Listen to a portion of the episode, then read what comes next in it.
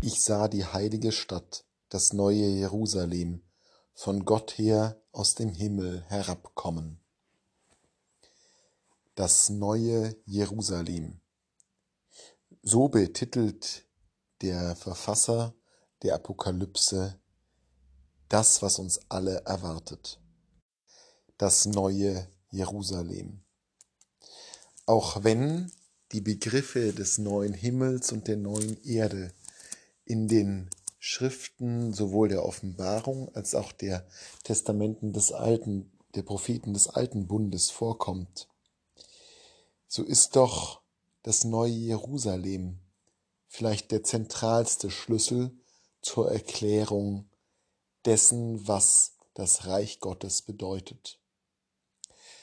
Es ist ein Bild, das schon die alten Propheten genutzt haben und das nun aufgegriffen wird in der Zeit des neuen Bundes.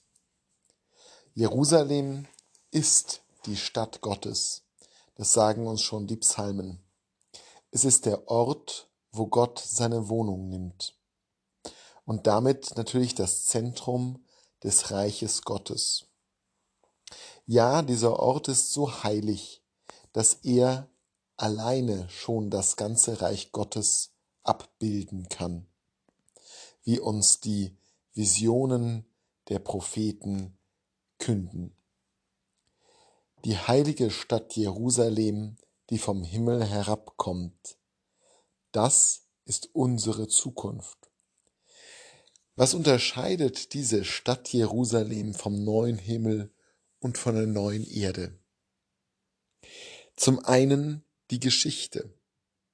Während der neue Himmel und die neue Erde eben ganz und gar Neuschöpfungen sind, ist Jerusalem als Stadt fest an die Geschichte der Stadt gebunden. Der Ort, wo der Überlieferung nach Isaak von Abraham geopfert werden sollte. Der Ort, auf den das Volk Israel hinsteuerte, als es aus Ägypten kam. Der Ort, wo König David seine Bleibe nahm. Der Ort der Vertreibung und des Trostes. Das neue Jerusalem ist ein Ort mit Geschichte, mit Erlebnissen und Erfahrungen. Und insofern ist es zwar neu, aber doch auch alt und umfasst alles, was Menschen erlebt, empfunden und gedacht haben. All die Angst, aber dann eben auch gewendet all das Glück. Und die Tränen werden getrocknet und umgewandelt, nicht weggenommen als Teil der Vergangenheit, sondern umgewandelt in die Herrlichkeit der immerwährenden Gegenwart Gottes. Unsere Geschichte gehört dazu, zu dem, was uns einmal erwartet. Und Jerusalem ist anders als der neue Himmel und die neue Erde, weil Jerusalem als Stadt durch Menschen bestimmt wird. Durch die Menschen, die dort wohnen und miteinander in Beziehungen stehen. Die Nachbarinnen und Nachbarn sind, die miteinander austauschen, die sich unterhalten, die sich kennen, füreinander sorgen, das auch ist Teil der neuen Wirklichkeit des Reiches Gottes.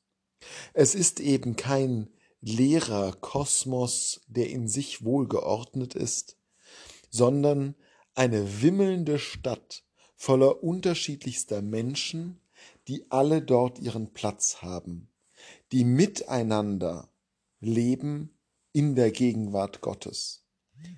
Denn anders kann Gott nicht gedacht werden, als der, der Geschichte ist und als der, der Person ist.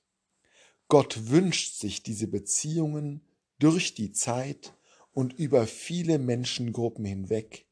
Das ist sein Wunsch für den Menschen, weil es seinem Wesen am meisten entspricht. Jerusalem, die bevölkerte, bunte, lebhafte, strahlende Stadt mit unendlichem Gewimmel.